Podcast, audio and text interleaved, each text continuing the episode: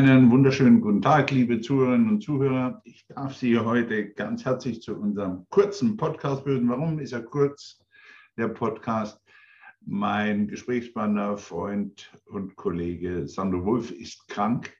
Ich wünsche Ihnen auf diesem Weg alles Gute, gute Besserung und wollte Ihnen bloß noch kurz vielleicht darstellen, was wir uns überlegt hatten.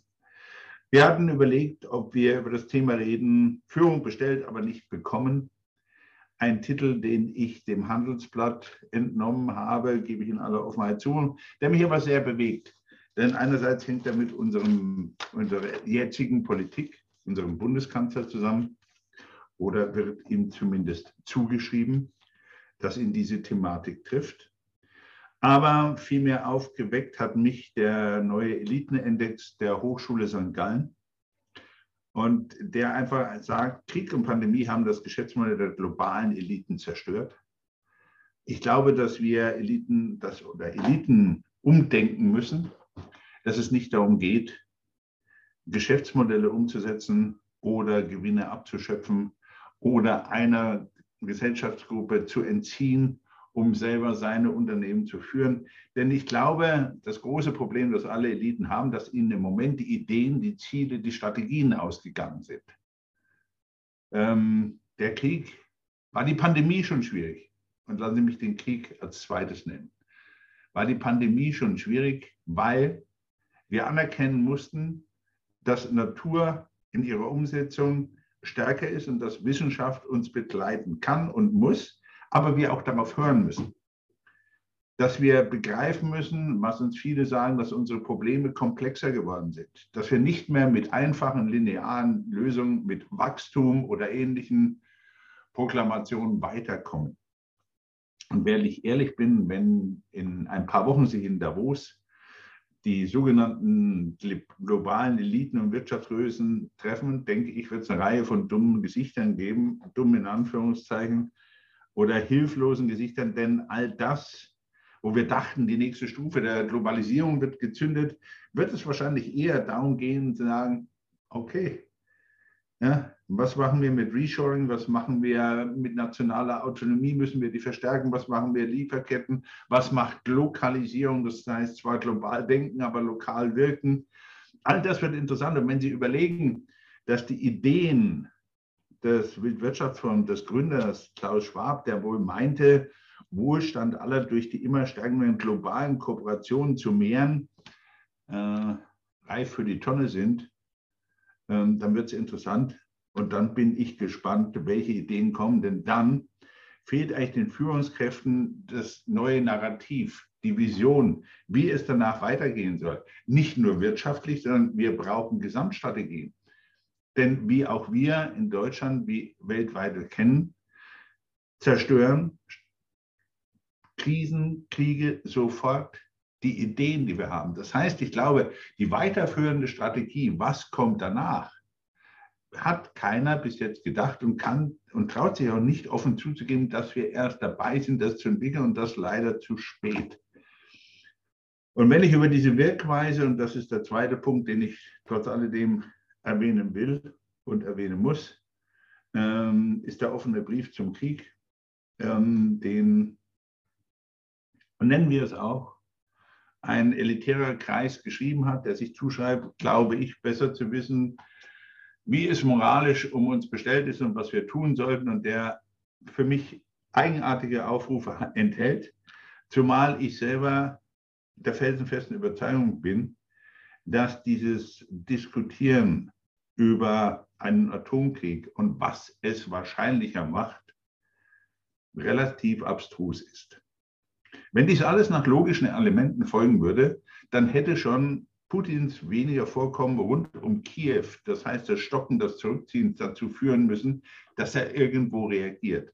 Und die Überlegungen, ob die Lieferung irgendwelcher, in Anführungszeichen, schwerer Waffen in die Ukraine uns in die Verlegenheit führt, in Anführungszeichen, auch das, Kriegsteilnehmer zu werden, ist für mich absurd.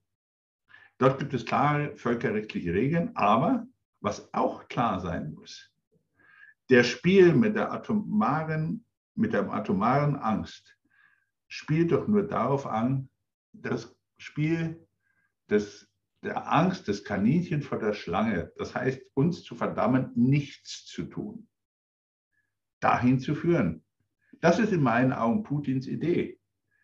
Zu keinem Zeitpunkt, bin ich mir jetzt sicher, werden strategische Waffen, Kernwaffen überhaupt in eine Überlegung einbezogen. Weil immer noch der Satz gilt, wer zuerst schießt, stirbt als Zweiter.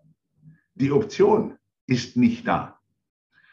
Der nächste Punkt ist, was vorstellbar für mich als sicherlich ehemaliger Militär, aber nicht als der Spezialist, die wir jetzt im Moment so viele haben, scheint es mir auch eher wahrscheinlich, dass, wenn überhaupt, im taktischen Bereich Chemiewaffen zum Einsatz, denn dieses, diese Grenze hat Putin bereits in Syrien unter uns gesprochen.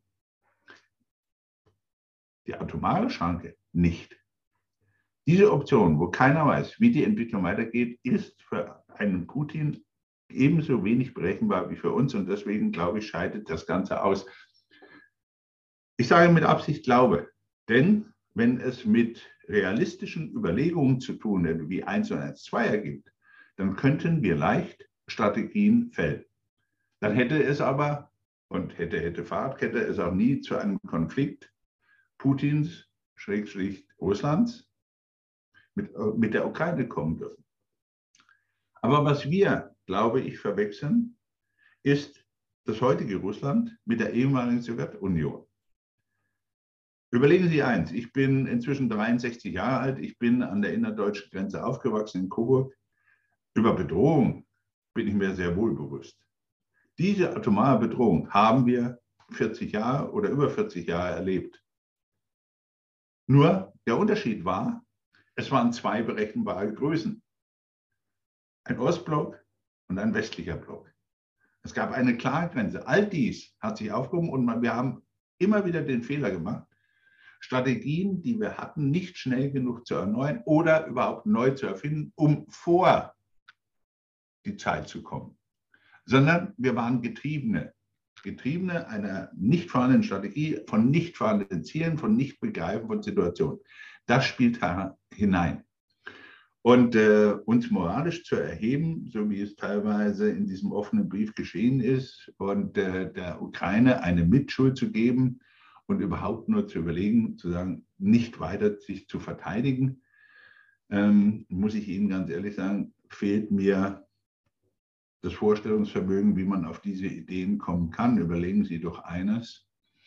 Wenn ich die letzten Wochen richtig verstanden habe und ich bin noch relativ gut bei Verstand, dann hat doch Putin für uns deutlich der Ukraine klargemacht, dass er die Führung für faschistisch hält, auch einen jüdischen Präsidenten, einen Präsidenten mit jüdischen Wurzeln, äh, für einen Nazi und ja, jüdische Menschen eigentlich für die schlimmsten Antisemiten, weil ja auch Hitler jüdisches Blut hatte. Wenn wir all das, Entschuldigung, das war Herr Lavrov, aber in dem Fall, entschuldigen Sie mir die Ungenauigkeit, aber ich habe es hiermit klargestellt, ist es für mich unbegreiflich, dass ich dann unter dem Wissen auch, dass man sagt, das ukrainische Volk ist für Putin, Schrägstrich, Lavrov, überhaupt nicht akzeptabel in einer Eigenständigkeit, dazu auffordern, sich zu ergeben. Das ist für mich ein Aufruf, dass Menschen sich bewusst sind, dass sie als Regierungschefs ihre Bevölkerung aufrufen, sich, Entschuldigung, aber abschlachten zu lassen. Denn das ist doch eigentlich der Not. Also wenn wir über Moral reden, über Konsequenz der Aussagen, dann sollten wir erstens mal begreifen, dass die Ukraine ein selbstständiger demokratischer Staat ist, der absolut über seine Möglichkeiten und über sein Wollen und Willen bestimmt. Und Russland hätte dummerweise einkalkulieren müssen, oder hier vor allem Herr Putin, Entschuldigung für den Gesammelausdruck Russland, Herr Putin hätte eigentlich wissen müssen, dass er eine völlig andere Ukraine als 2014 vor sich hatte. Eine wehrhafte Ukraine, die ihr Land nicht aufgeben will, weil sie oft genug erfahren hat, dass eben diese Versprechen, denken wir nur an die Rückgabe der Nuklearwaffe und damit die Garantie der Selbstständigkeit und Eigenständigkeit nichts wert sind, wenn man sie nicht selber wehrhaft verteidigen kann. Das lassen Sie bitte die Ideen sein, die ich Ihnen entgegenbringe, die ich sicherlich mit Sandro nächste Woche weiter diskutieren werde. Aber ich musste das einfach loswerden, weil mich dieser offene Brief sehr betroffen gemacht hat, ob dieses hohen moralischen Anspruchs und eigentlich des Verurteilens anders denken. In diesem Sinne wünsche ich Ihnen eine gute Zeit. Bleiben Sie uns gewogen. Wir melden uns wieder. Bis zur nächsten Woche, Ihr Ralf Rutze.